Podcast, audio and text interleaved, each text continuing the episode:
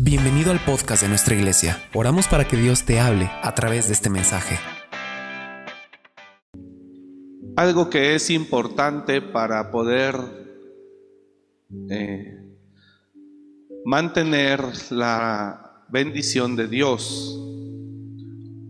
Fíjese lo que le digo, algo que es importante para mantener la bendición de Dios en nuestra vida es reconocer y no olvidarte.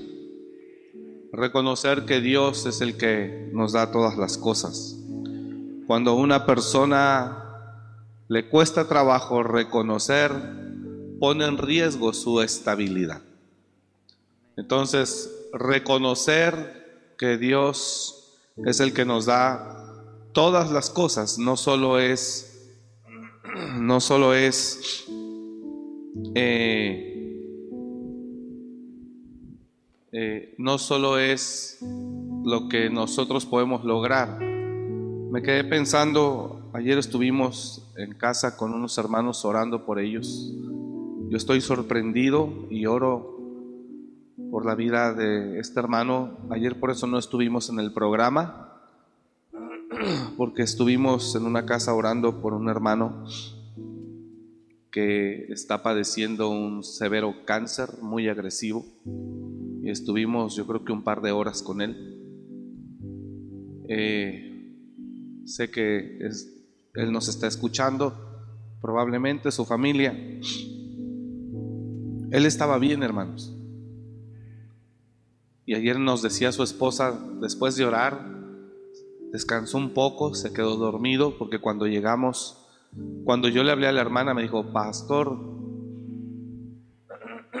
eh, no sé si Dios lo puso ahorita, pero justo él está muy desesperado, muy, muy mal. Y le dije, vamos para allá, hija. Y llegamos. Eh, yo le hablaba para que me enviara la dirección para ir a, a verlo. Yo fui el jueves a orar por él al hospital, al IMSS de Charo. Eh, los médicos lo regresan a casa que precisamente no ven posibilidad de hacerle nada. Y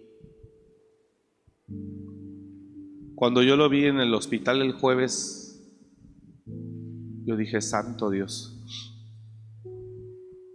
Y ayer igual, entonces cuando llegamos, él estaba un poquito con taquicardia, su frecuencia eh, su ritmo cardíaco muy acelerado. Perdón. Y bueno, pues llegamos, empezamos a orar, me acompañaron dos pastores y empezamos a orar, clamamos a Dios y vimos que Dios le dio un poquito de descanso, se acostó y se quedó dormido y mientras, creí, mientras vimos que él estaba como dormido, Tenía tres noches que no dormía, me decía su esposa. Su esposa nos comentaba. Él ha sido una bendición para nosotros. Él nos ha apoyado eh, de acuerdo a su profesión o oficio, Él nos ha apoyado. Eh, lo que quiero decirle es que nos decía su esposa ayer que en dos meses, poco más de dos meses, su vida Impresionante, hermano. Dos meses. Yo lo vi a él hace, yo creo que unos, unas tres semanas. Vino a la oficina, oré por él también. Teníamos un negocio en común, platicamos y él entró caminando. Un poco delgado, pero entró caminando, hablando normal. Y de 15 días para acá, los ojos naturales vemos que se ha consumido impresionantemente. Y anoche yo meditaba, incluso a él, mental o psicológicamente hablando, él no asimila su estado. De tan fuerte que fue el cambio. ¿Sí me está escuchando? No lo asimila. Y nosotros fuimos y oramos, le dijimos, vamos hijo, levántate y pelea. Y él está peleando. Llévenlo en sus oraciones. Lo que quiero resaltar de esto es cómo la vida nos puede cambiar en un instante. La vida nos puede cambiar en un instante. Y cuando nosotros nos olvidamos, esto ya no tiene que ver con el hermano, pero cuando nosotros se nos olvida quién es el que nos da todo, no hablo de dinero, hablo de salud, hablo de familia, hablo de paz, hablo de una fuente de ingreso, claro que sí, también. Cuando se nos olvida, eh, o cuando dejamos de reconocer que es Él el que nos da todas las cosas, creo que ponemos en riesgo nuestra estabilidad. ¿Cuántos reconocen aquí que lo que somos y lo que tenemos es por Él? Nunca se le olvide. Nunca. Nunca se nos olvide que si usted tiene trabajo, no es porque en el gobierno no es porque conoce gente. Si usted tiene trabajo, no es porque seamos demasiado buenos.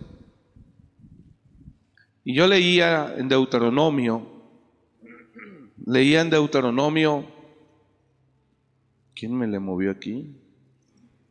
Santo. El aire, ¿verdad? Estuvo dando vuelo. Por tanto sabe, no es lo que vamos a leer, ahorita vamos a leer esto, pero esto yo se lo doy a usted, no vaya, no vaya, Deuteronomio 9, verso 6. Por tanto sabe que no es por tu justicia que Jehová tu Dios te da esta buena tierra para tomarla, porque pueblo duro de servicio eres tú.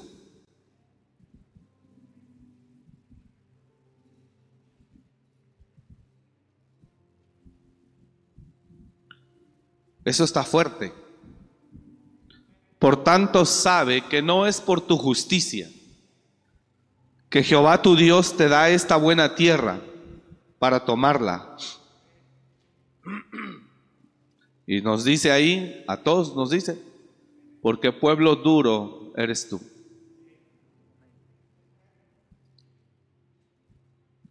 Yo quiero que esto lo aterricemos a los que servimos aquí. No es por tu conducta que mantienes el ministerio. No es por nuestra justicia o nuestra perfección, sino por su voluntad. Entonces, si es por su voluntad, lo menos que puedo hacer es reconocerlo y no olvidarme de quién es el que lo da. El que reconoce que es por sus propios méritos no tiene razones para reconocerle a nadie ni agradecerle a nadie.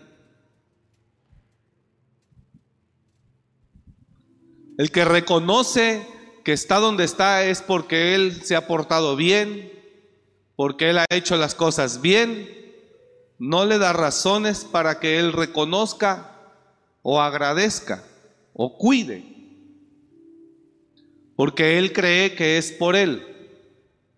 Pero el Señor dice, por tanto sabe que no es por tu justicia que Jehová tu Dios te da esta buena tierra, llámese negocio. Buena tierra es una buena familia, una buena tierra, un ministerio, un buen trabajo, una buena empresa, etcétera. ¿Está acá la iglesia? Y el Señor dice, por tanto sabe que no es por tu justicia que Jehová tu Dios te da este ministerio o esta familia o este trabajo, puede decir conmigo, no es por mi justicia. Entonces, entendamos algo aquí, amada iglesia, un poquito, escuche. Si no es por mi justicia, significa que entonces es por su buena voluntad. Y si lo que tengo ha sido por su buena voluntad, lo menos que puedo hacer es no olvidarme ni dejar de reconocerle. Se entiende con lógica. Si lo que tengo ha sido por mi buen comportamiento y por mi justicia, ¿a quién tengo que agradecerle? No. Si yo pienso que es por mí, ¿a quién le tengo que agradecer? A nadie. ¿Se está comprendiendo? Si yo creo, dígalo conmigo, si yo creo que es por mí, vamos, dígalo fuerte a la iglesia, si yo creo que es por mí, no hay ninguna razón para agradecer a nadie.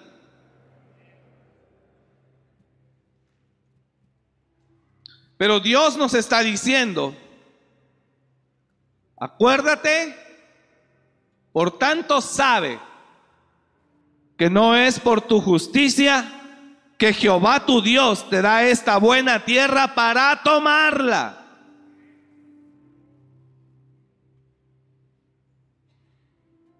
Porque dice el Señor, porque si hablo de ti, tú eres pueblo duro de servicio.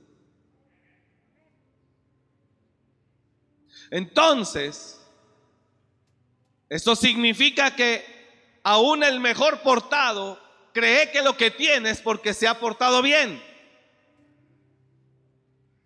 Y dice Dios, ¿quién te dijo semejante mentira?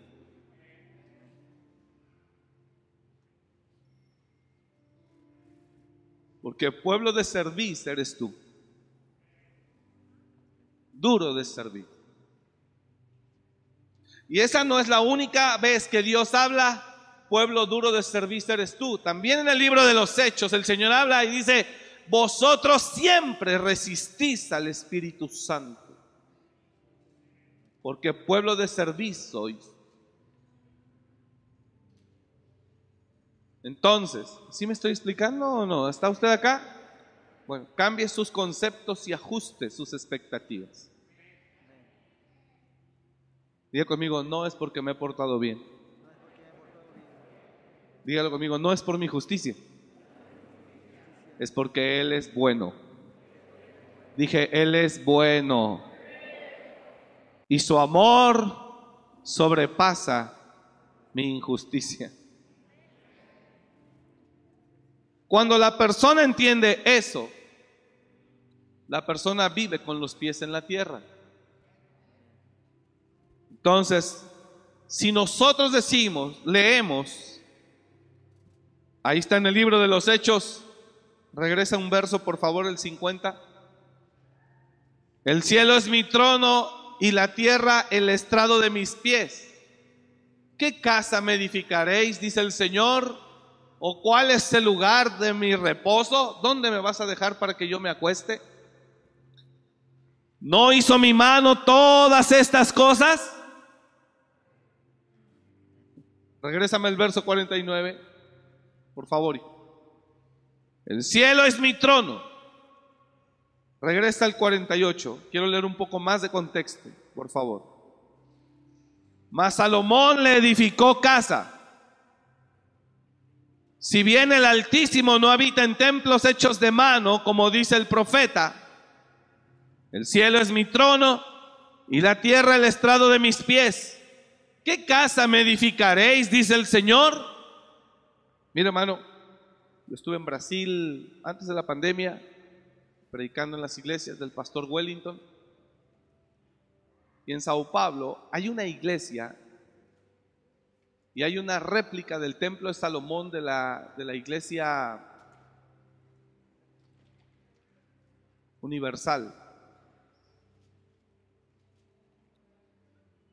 y pasamos por un lado. Eso es impresionante, hermano. en Sao Paulo. Usted mira ese templo.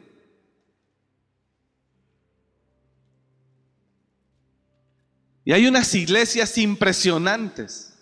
Hemos estado en muchos países y hemos visto iglesias tremendas, enormes, con 20, 30 mil personas.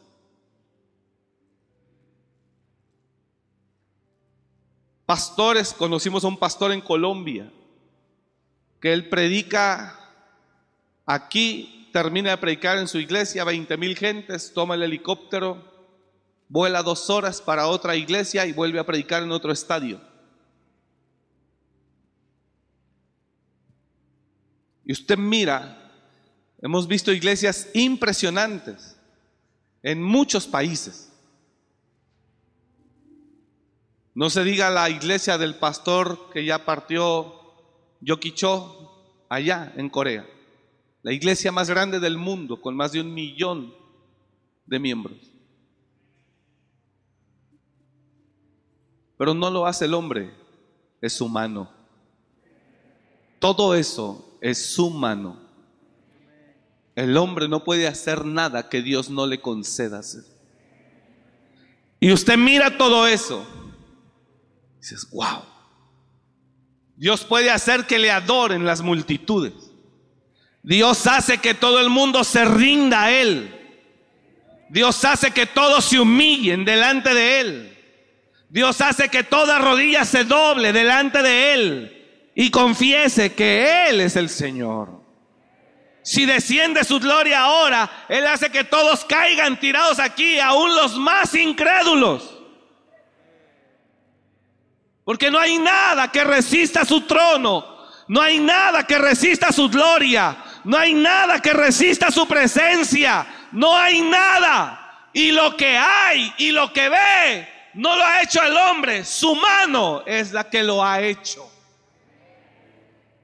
Y cuando yo miraba, me decía Wellington, mira pastor, vamos a salir aquí a la vuelta, tú vas a mirar ese templo.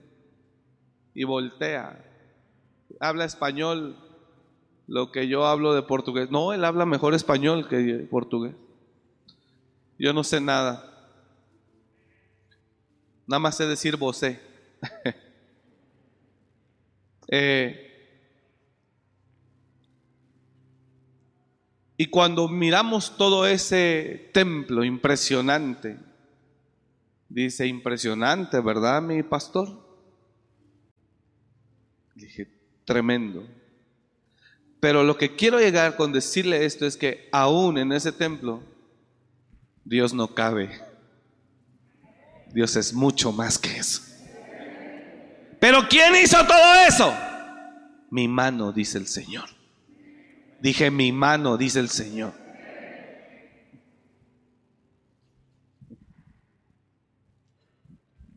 Templos impresionantes. Ahora veía en las noticias que con el apoyo a Ucrania, las catedrales sonaron campanas y todo, y se ven unas campanas en Europa, unas campanas, unas catedrales en Europa majestuosas, hermano. Yo estuve en Roma también y llegué a la plaza de San Pedro y le besé la mano al Papa, no es cierto. Este, y usted mira la plaza de San Pedro, yo me paré Usted entra al Vaticano, es otro país dentro de Italia. Hay seguridad, hay chequeo, hay todo, como cuando usted sella pasaporte para entrar a otro país. Y entramos al Vaticano, ahí en Roma, y yo miro, nada más estamos esperando nuestro avión, que regresábamos a España. Entonces tuvimos esa mañana porque el avión salía por las 7 de la noche. Un pastor de Guatemala andaba conmigo, mi amigo Jonathan y, un pastor de Italia es el que nos recibió y me dice, vamos a comer en lo que sale el avión para hacer tiempo, vamos. Y fue esa mañana a mediodía, un poco de las 2, 3 de la tarde, que dice, bueno, y tomamos el tren y nos fuimos hacia el Vaticano y ahí conocimos la Plaza de San Pedro un par de horas. Y usted mira todo eso y es impresionante. Pero no es el hombre, hermano, es la mano de Dios. Dije, es la mano de Dios. la que hace todo eso. ¿Alguien puede darle un aplauso al Rey de Gloria? Es la mano de Dios la que hace todo. Es la mano de Dios la que hace todas las cosas. Es impresionante lo que el Señor hace. Y mire, por eso Él dice, si mi mano hace todo, ¿qué casa me edificaréis? Dime dónde, dónde está mi lugar de aposento, dónde dormiré. ¿Dónde dormiré? ¿Dónde es el lugar de mi aposento? ¿Qué templo me haréis para que yo habite? ¿Dónde reposaré? Regresamos ahora a Deuteronomio. Por tanto, sabe que no es por tu justicia que heredas esa tierra. Porque tú, si hablamos de ti, pueblo duro de servicio eres tú. Puede decir conmigo, no es por mi justicia. Lo que tengas y lo que seas y donde estés, la posición que tengas, no es por tu justicia. No es, hermano. No lo es. Nada de lo que soy y nada de lo que tengo, puede decirlo conmigo, por favor, el que lo quiera hacer, nada de lo que soy y nada de lo que tengo ha sido por mi justicia. De verdad, así mírelo. Porque el día que tú miras y crees que ha sido por tu perfección, por tu justicia, ese día se te acaban las razones de agradecimiento, las razones de reconocer. No es por nuestra mano. ¿Estamos aquí? En el libro de los Hechos 750, 749 estábamos. El cielo es mi trono. Mire cómo Dios nos figura su imagen. El cielo es mi trono y la tierra el estrado de mis pies. Sea, ¿de qué tamaño es Dios? Cuando un avión puede volar a 38 mil pies de altura 39 mil pies de altura y usted todavía mira el cielo lejísimo.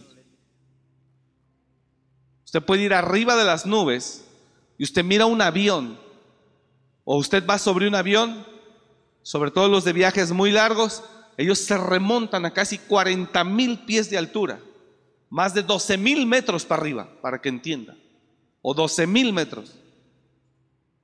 Y dice Dios, el cielo es mi trono, donde me siento. Y la tierra, el estrado de mis pies. Job dice, con tres dedos reúno el polvo de la tierra. Con tres dedos.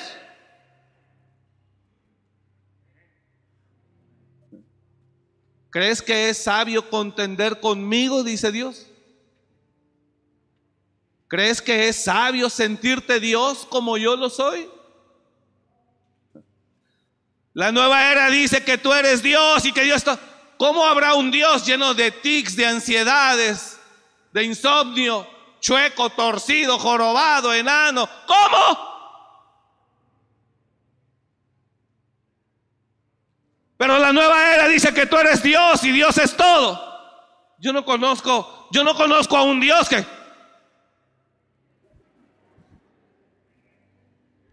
está. Pero es Dios. Y ahí está el humanista diciendo, ¿tú eres Dios? Sí, sí, yo soy Dios. Ni siquiera puede controlar sus gestos. Ni siquiera puede controlar su sistema nervioso. Y Dios dice, con tres dedos de la tierra reúno el polvo. Con tres dedos de mi mano reúno el polvo de la tierra. Y a ti te dicen que eres Dios y tú te la crees. ¿Sabes para qué te dicen que eres Dios? para que tú hagas lo que quieras y lo que te venga en gana y no te sujetes a Dios, ni reconozcas a Dios, ni obedezcas a Dios, ni creas en Dios, para que tú mismo destruyas tu propia vida.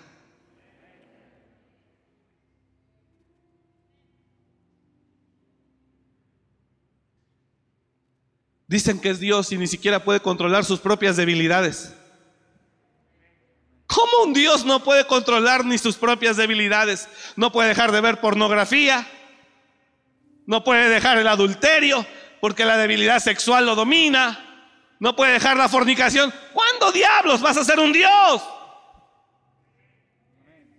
No puede controlar sus debilidades. Las ambiciones lo dominan.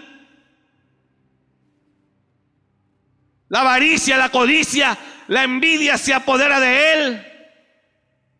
¿Cómo puede creer en esa teoría espantosamente falsa de que usted es Dios? Para mí Dios es un ser omnipotente, omnisciente. El día que tú seas omnipotente, omnisciente y omnipresente, ese día yo me inclino a ti y te adoro. Pero el único que posee esas características es el creador del cielo y de la tierra, el creador del universo. Él es el único omnisciente, omnipresente y omnipotente. ¿Acaso habrá algo imposible para mí? Ahora escuchen, cuando el ser humano se ha portado bien, qué bueno, pero empieza a creer que lo que es o lo que tiene o donde está es porque se ha portado bien, pierde las razones de reconocer a Dios y está a punto de olvidarse de Dios. No sé si me está entendiendo. Cuando la persona cree que porque Él le ha echado ganas, que porque Él le ha dado, y yo no digo que no, cree que es por eso que está donde está y tiene lo que tiene, se equivoca. Lo único que no sabe es que él, al creer que ha sido por su buen comportamiento, cree, él está poniendo en peligro su estabilidad familiar, personal, espiritual, todo. ¿Sí me está escuchando? Él pone en riesgo su estabilidad y corre el riesgo. No tiene razones para agradecer a quién si todo lo que él tiene ha sido porque él se ha portado bien. Y cuando no tiene razones para agradecer o reconocer, entonces está pronto o próximo a olvidarse del Señor su Dios. Por eso Dios le aclara a Israel. Dios le aclara a Israel. Y con nuestro hermano que yo le mencioné en un principio, he podido mirar como en dos meses, pero sobre todo en las últimas dos semanas o tres. ¡Wow!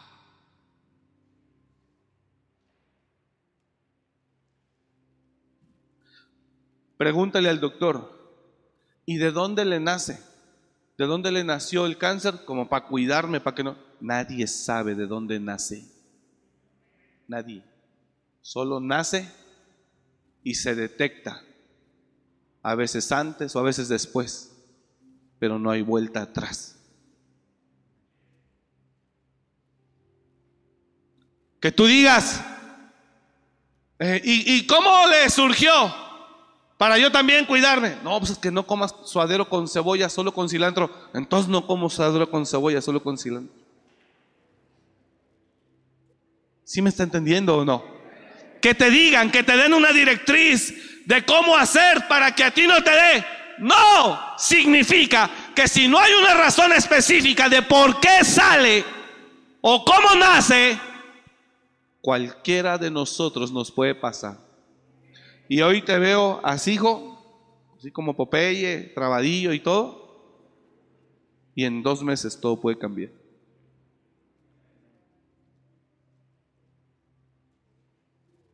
La sangre de Jesús ¿Está entendiendo lo que le estoy diciendo? Si no hay una razón de por qué brota, yo sé que hay teorías, ¿no? No, que esto genera células cancerígenas y bla, bla, bla, y bla, bla, bla, y los embutidos y todo. Pero nada está comprobado, hermano. Nada. Solo Él está luchando con eso. Y oro a Dios para que el Señor tenga misericordia y lo levante, porque solo Dios lo puede hacer. ¿Y sabe? Yo le hablé. ¿Quiere que le diga cómo me doy cuenta que no soy más que un monigote? Él le habló a su esposa y le dijo, háblale al paz. Él me va a quitar el cáncer. Él tiene fe en mí. Yo soy un infeliz que no puede hacer nada. Y aún así creo que soy Dios. Porque hago un negocio y me sale bien. Por eso puedo creer que soy Dios. Por eso cuando le enviaron cartas que Namán consiguió y le llegan al rey de Siria, se rasga los vestidos y dice, ¿acaso crees que soy yo Dios para sanarte? Tú lo que buscas es guerra contra nosotros. A ver, los dioses que hay aquí, ayúdenme, vayan, sánenlo. Señores, todo lo hace Dios. Y sí, mucho de lo que, lo, de lo que hace, lo hace a través de muchos de nosotros. Pero no porque lo haga a través de ti. Hey, ¿el martillo es el carpintero? ¿Tú le llamas al martillo carpintero? ¿Quién es el que hace el mueble? ¿Quién es el que tiene la visión? ¿Quién es el que tiene la idea? ¿Quién es el que tiene la capacidad? ¿Quién es el que tiene el poder? El carpintero. ¿Y el martillo qué es? Parte de la herramienta. tú eres un martillo. Dile al de lado, tú eres un martillo, no eres el carpintero. Y algunos sí son duros, como un martillo, hermano, ¿no? Están tremendos. ¿Usted está acá? No somos. A ver, me dice, Él me va a quitar el cáncer. Yo llegué ayer y me postré en la cama de él a los pies de él. ¿A qué? Pues solo a clamar, a humillarme a Dios y orar por él. El jueves fui y lo ungí al hospital. Y yo lo veo como en 15, 20 días él se consumió. Pero espantosamente ya no puede caminar. Ya no puede caminar. Y hace 20 días él estaba por su propio pie en la oficina.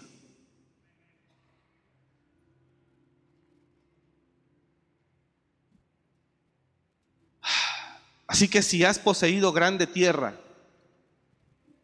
si has logrado llegar muy alto, sabe, sabe. Pastor, que eh, tienes muchas iglesias, sabe. Que te sientes muy acá, sabe.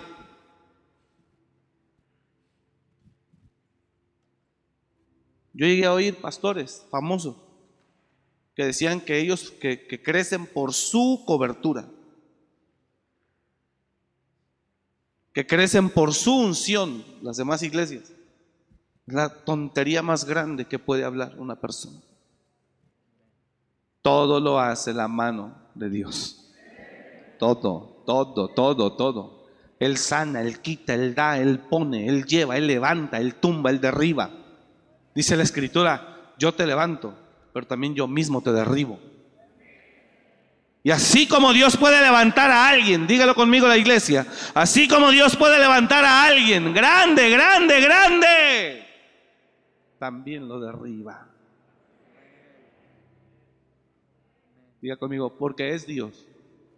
Vamos, dígalo fuerte a la iglesia, allá atrás, por favor, porque es Dios el que hace todas las cosas. A, Nabucodonosor lo levantó, hijo. Dice la Biblia que lo levantó como un árbol grande y fuerte que desde cualquier confín de la tierra se miraba.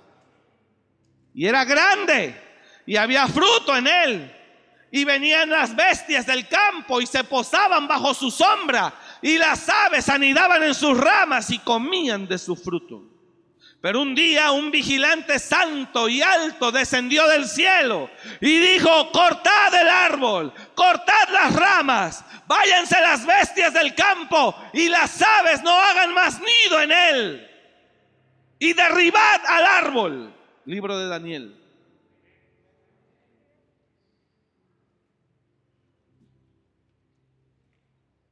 Dios lo levantó lo más alto, lo más alto, Dios lo levantó. Y Dios lo derribó. Y Dios le soltó un decreto dijo, así estarás siete años, humilladito. Y después de siete años, te devolveré tu entendimiento. Hasta esquizofrenia le dio. Porque dice que después se le antojaba mucho el pasto, como los bueyes comía hierba.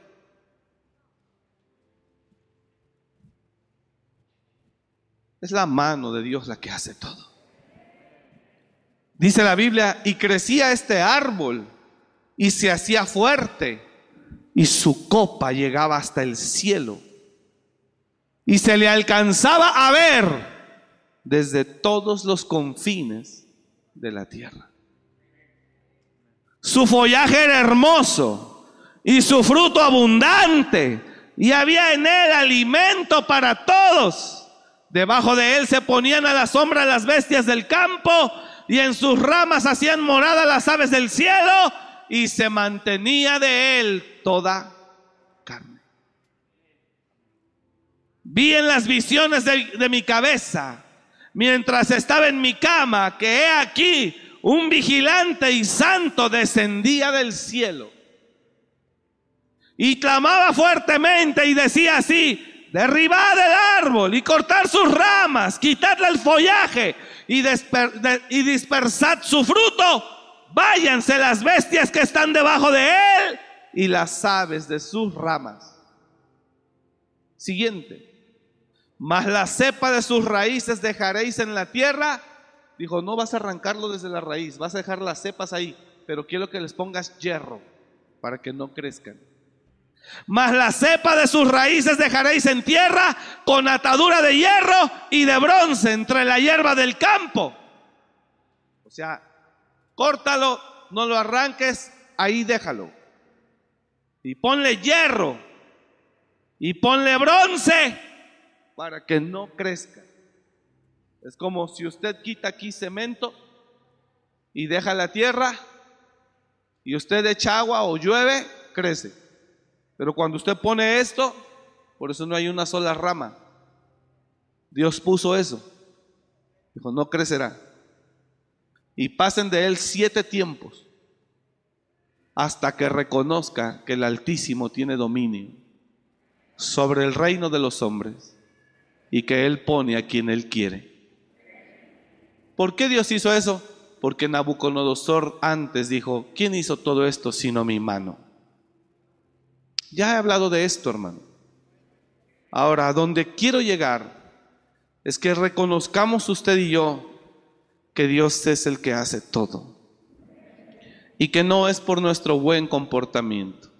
Hechos 7:50 dice, para concluir, regresar a, Deuteronomio ahora sí, dice, mire cómo Dios ahí yo veo impresionante, cómo Dios a Nabucodonosor dijo, y se ha mojado con el rocío del cielo, y con las bestias del campo sea su parte entre la hierba de la tierra. Cómo Dios le redujo a Nabucodonosor la mente, ay Jesús, como de un buey, dice la escritura. Oh Señor, el cielo es mi trono y la tierra el estrado de mis pies. ¿Qué casa me edificaréis? dice el Señor ¿O cuál es el lugar de mi reposo? Y mire lo que dice.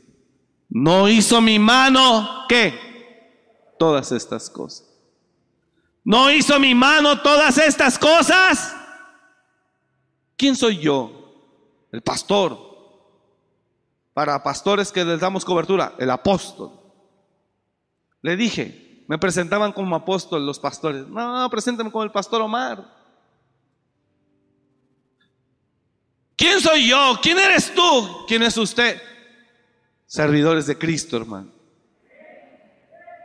Y eso porque Él nos permite servirle. Porque ni siquiera servimos porque seamos perfectos. Servimos porque su amor es grande.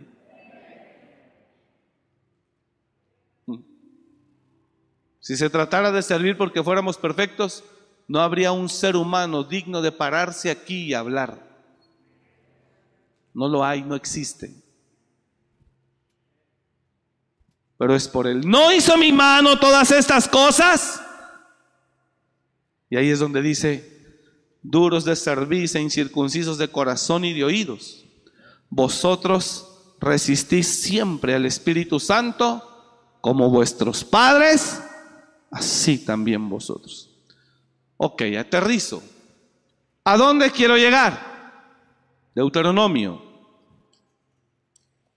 A que entendamos, número uno, que entendamos, dígalo conmigo, que entendamos que no es mi justicia, sino su mano. ¿Cuántos dicen amén a eso? Que no es mi justicia, sino su mano. 9.6, Deuteronomio. Por tanto sabe que no es por tu justicia que Jehová tu Dios te da esta buena tierra para tomarla, porque pueblo de servicio eres tú, duro de servicio eres tú. Hay una palabra en Romanos, me parece, donde dice, acuérdate que tú no eres el que alimenta la raíz, la raíz te alimenta a ti. ¿Sí lo ha leído? Usted que lee muchísima Biblia, que está tremendo con la palabra, que no hombre, ya hasta se la acabó. Por tanto sabe que no eres tú el que alimenta la raíz, sino la raíz te alimenta a ti. No te jactes contra las ramas y si te jactas, sabe que no sustentas tú a la raíz, sino la raíz a ti. Diga conmigo, es la raíz. Fuerte, ahí atrás si puede decir la iglesia, es la raíz la que me sustenta a mí, no yo a la raíz. ¿Sabe qué aplica esto? Cuando algunos creen, cuando algunos servimos aquí o sirven y creen que le hacen un favor a Dios. Servimos aquí y creemos que le estamos haciendo un favor a Dios. Dice el Señor, por tanto sabe que no eres tú el que alimenta la raíz. La raíz te alimenta a ti. Servir te beneficia a ti. Te fortalece a ti. Te alimenta a ti. Te, te sustenta a ti. Por tanto sabe que no eres tú el que alimenta la raíz. Puede decir conmigo, no soy el que alimenta la raíz. La raíz me alimenta a mí. Diga conmigo, gracias Señor por amarme. ¿Cuántos dicen amén a eso? Gracias Señor por amarme y por alimentarme. Amén. Pero fuerte apláudale a Él. Él es el que hace todo. Es su mano.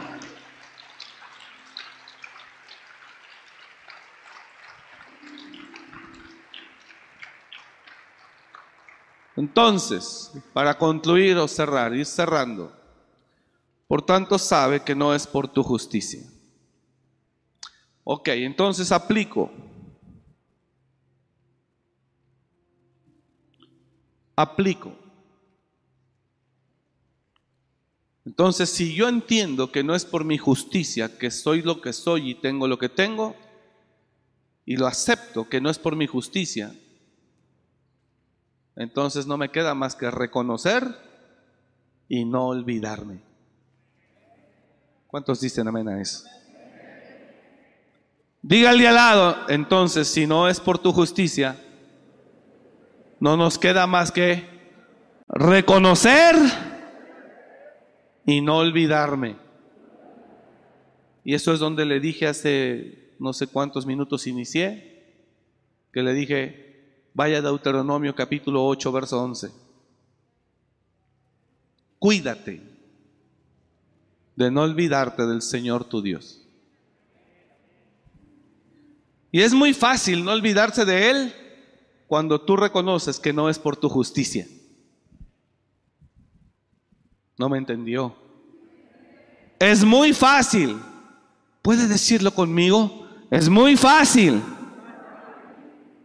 No olvidarme de Él cuando reconozco que no es por mi justicia. Diga conmigo, que no es por mi perfección, que no es porque no he fallado, que no es porque no he cometido un solo error, que no es porque he sido obediente toda la vida. No, no es por eso.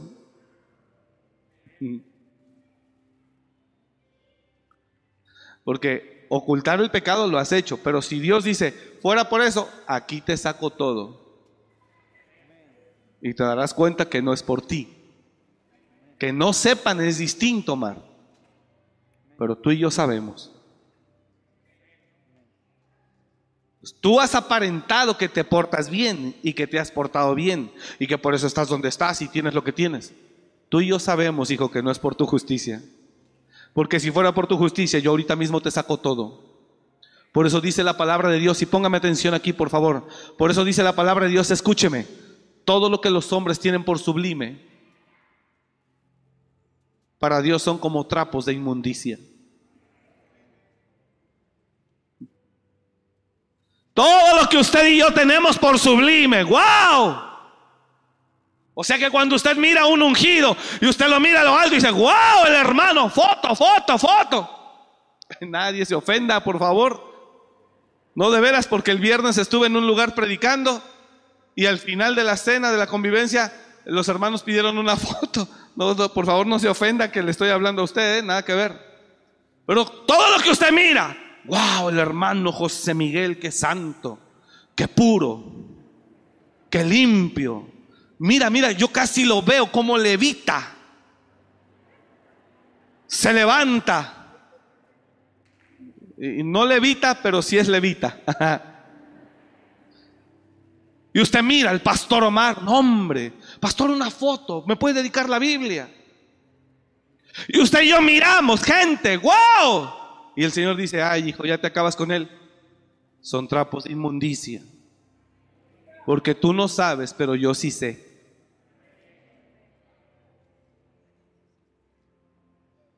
Entonces soy un trapo sucio, queriendo ser lavado para seguir limpiando la mesa, para que Dios ponga el alimento en la mesa.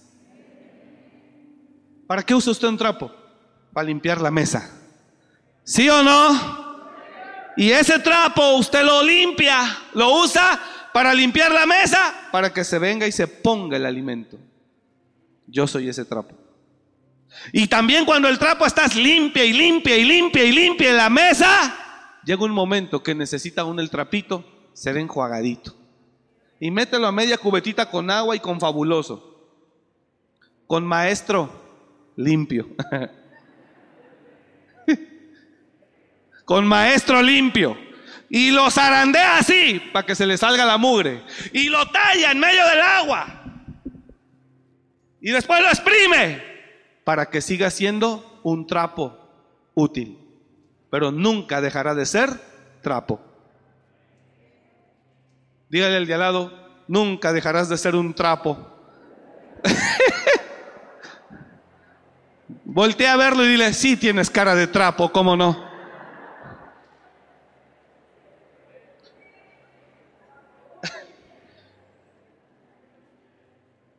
Usted va a salir con depresión de aquí de reyes y sacerdotes a trapos inmundos, trapos viejos y rotos que no valen. ¿Qué es lo que menos vale en su casa? Un trapo.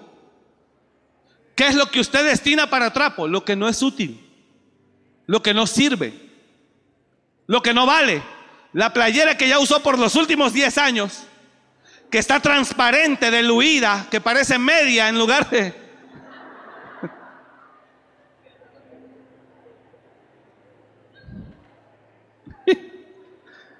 Esa, esa playera vieja ya parece media. En lugar de playera, ¿alguien está entendiendo eso? Está transparente. Usted el último destino que le da es para trapo de cocina o para relleno de almohada. Que soñar ni que nada. Y cuando usted se levanta, hasta fracturado del cuello de tanto trapo viejo que tiene dentro de esa almohada. Somos trapos, hermano. Eso es lo que yo soy. Soy un trapo. A veces limpio, a veces no tanto, a veces sucio. Pero quiero seguir siendo usado para limpiar la mesa, para que Dios ponga de comer y todos comamos en esa mesa. Pero no soy más que eso. Podré ser un trapo limpio, muy limpio, huele bien, reluciente, pero eso nunca me cambiará lo que soy. Soy un trapo. Entonces cuando el ministro cree que él es, se complicó todo. Pierde razones para reconocer y está próximo a olvidar. ¿Está entendiendo? Pondrá en riesgo su estabilidad. Entonces, no es por mi justicia. Cuando yo entiendo, cuando yo entiendo que entonces no es por mi justicia, entonces no me queda más que reconocer y no olvidarme. Dije no olvidarme. ¿Cuántos dicen amén a eso? Cuídate de no olvidarte de Jehová tu Dios. Para cumplir sus mandamientos, sus decretos y sus estatutos que yo te ordeno hoy. No suceda que comas y te sacies y edifiques buenas casas en que habites. Fíjese lo que dice el 12. No te suceda que comas y te sacies. Mire, antes para puros frijoles, hombre, cada muerte de un burro, unos tacos ahí en la esquina. Pero ahora cambió la situación y come, puedes comer diario en la calle. Diario, diario, diario, diario, diario. Cuídate ahí.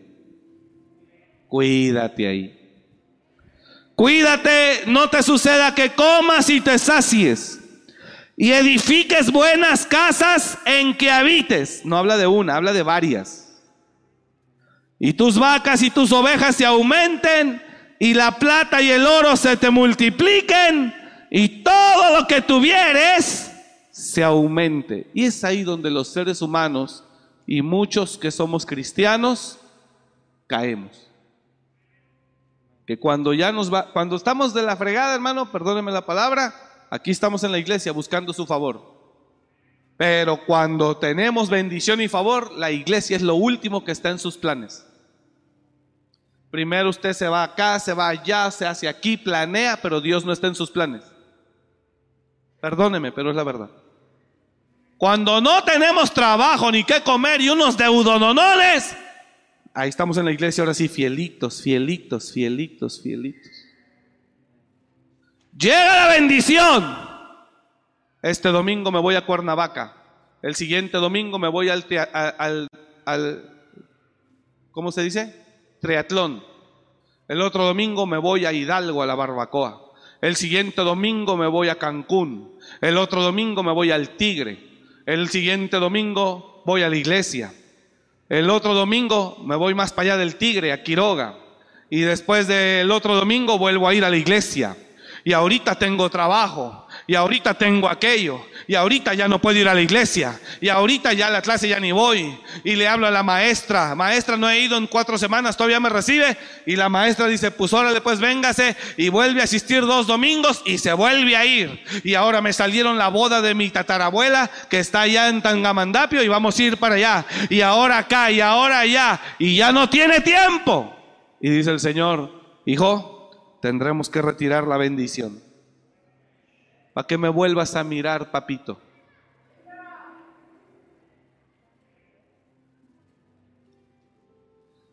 Te tendré que cerrar puertas y tendré que impedir que las cosas ocurran. Perdón que lo hable así de crudo, pero es real. El ser humano vivimos en una inmadurez tan impresionante que cuando nos empieza a ir bien nos olvidamos del Señor. Pregunto, ¿por qué Dios dice, cuídate de no olvidarte de Jehová tu Dios? Oiga, oiga, oiga, oiga, oiga, oiga, míreme acá. Todavía ni siquiera Israel había poseído la tierra y Dios ya les estaba diciendo, cuídate. Porque Dios ya sabe. Dije, ya sabe.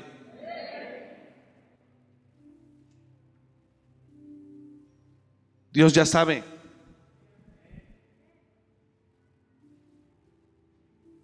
Hace unos meses, unas personas tuvieron una crisis espiritual muy fuerte, un matrimonio, una familia. Muy fuerte. Y nos buscan a nosotros. Enviamos unos pastores. Veníamos nosotros, no sé de dónde andábamos mal. Al otro día yo me presento porque uno de los familiares está en estado de posesión espiritual fuerte. Y cuando yo llego, encuentro ahí a uno de los familiares, al varón, y me dice, Dios le bendiga, pastor. Y yo vi cómo se agachó. Estaba espantado por lo que estaba ocurriendo en su casa. Tenía temor de que, de que estaba mirando a su, a, su, a su compañero, a su compañera, poseída, haciendo cosas y hablando cosas, y él estaba mal. Me dice, pastor, Dios le bendiga, gracias por venir a ayudarnos. Le dije, no, hermano, pues aquí estamos, en lo que podamos apoyar. Óigame, los pastores tenían ahí desde las 8 de la mañana y eran las 7 de la noche. Tenían 12 horas ahí los pastores. Yo llegué a las 7 porque yo estaba en compromiso. Llegué a las 7 de la noche y me encuentro al esposo. Y me dice, gracias por venir a apoyarnos, pastor. Y la verdad le digo algo. Me siento muy avergonzado. Porque antes íbamos a su iglesia. Pero yo salí hablando muy mal de usted. Y le pido perdón. Y la verdad nos hemos alejado de Dios. Íbamos a otra iglesia. Y yo sabía que Dios me iba a dar por algún lado porque yo sabía que no andaba bien, pero nunca esperé que fuera por el lado de mi mujer.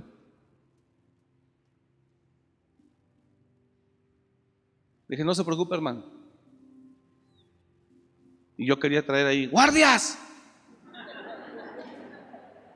por dentro.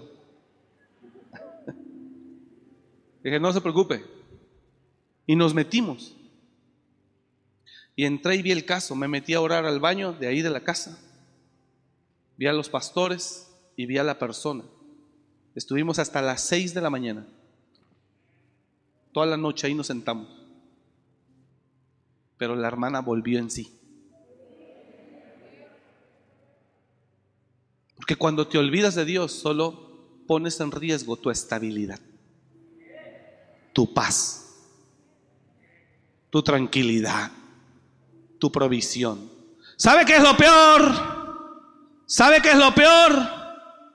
Que después de que Dios nos da la ayuda y empiezan a pasar ahora los días, las semanas, nos volvemos a olvidar.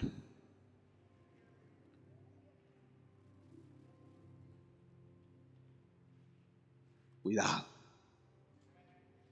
Y nos volvemos a olvidar. Y otra vez empezamos a hablar.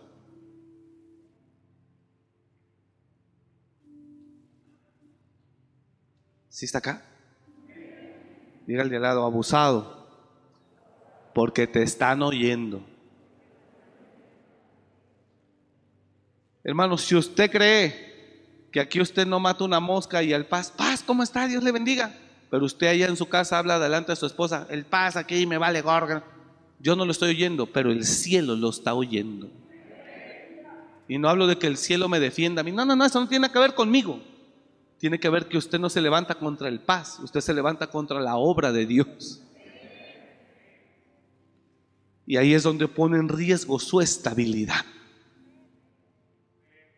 Y entonces se arriesga que el Señor pueda venir a tratar con usted un poquito. Por eso dice el Señor, cuídate. Lo interesante de esto, y concluyo, si está acá la iglesia, lo interesante de esto, y concluyo, es que Israel todavía no poseía la tierra. Todavía no tenían casas. Todavía no tenía el oro multiplicado ni la plata. Y Dios ya le estaba diciendo, cuídate. Entonces esa palabra aplica. Porque tal vez todavía no estás multiplicando en el oro ni en la plata. Y tal vez todavía no tienes muchas casas. Pero desde hoy te Dios dice, Dios te dice, cuídate. Cuídate. Cuidémonos. ¿Cuántos dicen amén a eso? Cuídese. Cuídate de no olvidarte de Jehová tu Dios para cumplir sus decretos y sus estatutos que yo te ordeno hoy. Y mire lo que dice, no te suceda, no suceda que comas y te sacies. No suceda, o sea, va a ocurrir. Y edifiques buenas casas en que habites. Y tus vacas y tus ovejas se aumenten. Y la plata y el oro se te multipliquen. Y todo lo que tuvieres se aumente. Y se enorgullezca tu corazón. Y te olvides de Jehová tu Dios, que te sacó de ser un esclavo, de casa de servidumbre que te hizo pasar por un desierto grande y espantoso donde un humano por sí solo no hubiera podido sobrevivir. Que te hizo caminar por un desierto grande y espantoso, lleno de serpientes ardientes y de escorpiones y de sed, donde no había agua, y Él te sacó agua de la roca del pedernal. No había agua cuando estabas en ese desierto, y Él te dio agua de donde menos imaginabas que podía haber pero Él te dio. Que se te olvide que Dios te pasó por ese desierto. Y mira lo que dice, que te sustentó con maná en el desierto, comida que tus padres no habían conocido, afligiéndote y probándote para a la postre hacerte bien. Y digas en tu corazón, cuídate de no olvidarte del Señor tu Dios y se enorgullezca tu corazón y digas en tu corazón, mi poder y la fuerza de mi mano me han traído esta riqueza. Sino acuérdate de Jehová tu Dios. Porque Él te da el poder. Diga el de al lado, Él te da el poder. Porque Él te da el poder para hacer las riquezas a fin de que se cumpla lo que Él prometió. Entonces, ¿qué es lo que hablo aquí? Cerramos. ¿Qué es lo que hablo aquí? Y quiero que a usted le quede grabado, que los seres humanos se nos olvida muy fácil. Ay, tengo otra cita, déjese el abro, pero. Tengo otra cita, pero a los seres humanos, esa es la enseñanza, se nos olvida muy fácilmente. ¿Puede decir eso? A los seres humanos se nos olvida muy fácilmente lo que Dios nos da. Es en el Salmo donde dice, los sacó con mano poderosa, los bendijo, dice, y bien pronto se les olvidó. Así, literalmente. Bien pronto olvidaron sus maravillas. Me parece que es el Salmo, no sé si es 106, no recuerdo. Bien pronto olvidaron sus obras. Salmo 106. Bien pronto olvidaron sus obras. Dale versos atrás, rápido, rápido, por favor, hijo. Ayúdame. Nuestros padres en Egipto no entendieron tus maravillas. Gracias, Eric. No se acordaron de la muchedumbre de tus misericordias, sino que se rebelaron junto al mar, el mar rojo. Pero Él los salvó por amor de su nombre, para hacer notorio su poder. Siguiente. Reprendió al mar rojo y los secó, y les hizo pasar, les hizo ir por el abismo como por un desierto, el mar. Los salvó de mano del enemigo y los rescató de mano, oiga los versos que siguen, y los rescató de mano del adversario. Siguiente verso. Cubrieron las aguas a sus enemigos, no quedó ni uno de ellos. Siguiente. Ahí cuando vio, cuando Israel vio que Dios destruyó a los egipcios en el mar, a Faraón y a todos, entonces creyeron a sus palabras y hasta le alabaron. Así somos.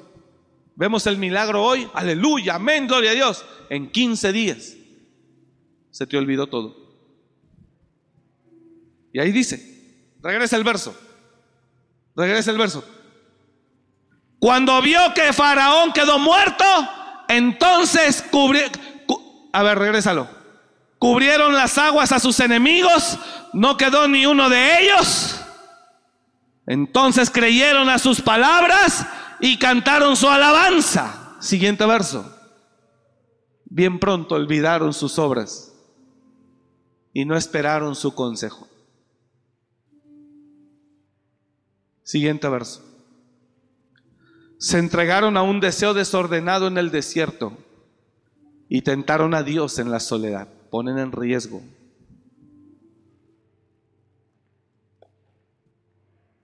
Y Él les dio lo que pidieron, mas envió mortandad sobre ellos. Así vivimos los seres humanos. Y vamos bien, vamos bien, y se nos olvida Dios, y Dios nos tiene que venir a amonestar, y otra vez nos alineamos, y se nos vuelve a olvidar. Y ahí vamos otra vez a que nos arandie, y nos volvemos a acordar, y nos volvemos a olvidar, y nos vuelve a recordar. Y así vivimos, porque el pueblo de Israel, mientras no crezca ni madure, no podrá mantenerse agradecido siempre. Por eso el crecimiento espiritual y la madurez espiritual es fundamental para que no vivas así. Porque una persona que ha crecido y que ha madurado, no se le olvida nunca lo que Dios le ha dado, ni de quién viene lo que tiene. Por eso es importante el proceso. ¿Me está escuchando? Así que iglesia, no se olvide y no piense que es por su justicia, es por su gracia. Así que si sabemos que es por su gracia, no nos queda más que reconocer siempre y no olvidarnos. Dígale al que está a su lado, no te olvides, es su gracia. ¿Cuántos dicen amén a eso? Denle un aplauso a él. Aleluya.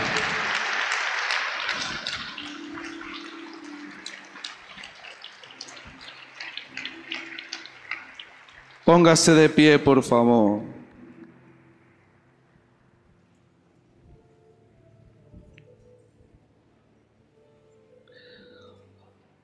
Padre, de nosotros es la mancha. Tú eres fiel y justo. Tú eres la roca. De nosotros es la mancha. Y a veces se nos olvida. Pero hoy estamos aquí humillados, un pueblo que reconoce que eres tú el que hace todas las cosas. Que no tenemos templo que hacerte para que tú habites. Pues el cielo es, es tu trono y la tierra es el estrado de tus pies. Eres tan inmenso, Señor, que no se puede contenerte. ¿Qué podemos hacer a ti? Pues todo es tuyo. Y como David te dijo, porque quién soy yo y quién es mi pueblo para darte, pues todo es tuyo y de lo recibido de tu mano te damos. Hermanos, Nadie le da a Dios primero. Dios nos da primero a nosotros. Por eso David dijo, porque ¿quién soy yo?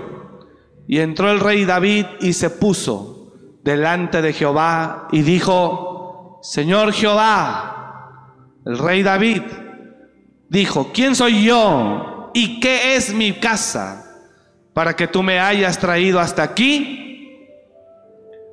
Siguiente verso. ¿Y aún te ha parecido poco esto? No, ese es el texto. Pues ¿quién soy yo y quién es mi pueblo para ofrecerte cosas semejante a ti? Pues todo es tuyo y de lo recibido de tu mano te damos. Por eso bendigo a los que diezman a los que ofrendan, pero sobre todo a los que diezman. Y voy a decir por qué. Porque el que diezma le está manifestando a Dios, reconozco que de lo recibido de tu mano te doy. De veras. No por lo que dé, sino por lo que reconoce. El que diezma es aquel que reconoce que de lo recibido de su mano le da. Así que no le das tú a Dios primero. Diga el día al lado, no le das tú a Dios primero. Es Dios el que te da primero a ti. Y tú de lo recibido es que le das a Él. David siempre reconoció que si Él era rey, era por Dios. Que si Él era el más poderoso, era por Dios.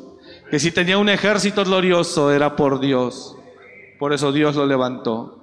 Y mientras no se te olvide y no dejes de reconocerlo, Dios no dejará de seguirte levantando.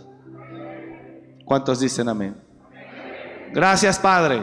Te damos toda la gloria en el nombre de Cristo Jesús. Y por favor, lleva con bendición a tu pueblo y que esta semana haya un favor especial sobre cada uno de ellos. En el nombre de Cristo Jesús. Amén y amén. Que Dios le bendiga. Oramos por la guerra allá en Ucrania. Que haya paz. Que Dios guarde a los inocentes. Bendiciones.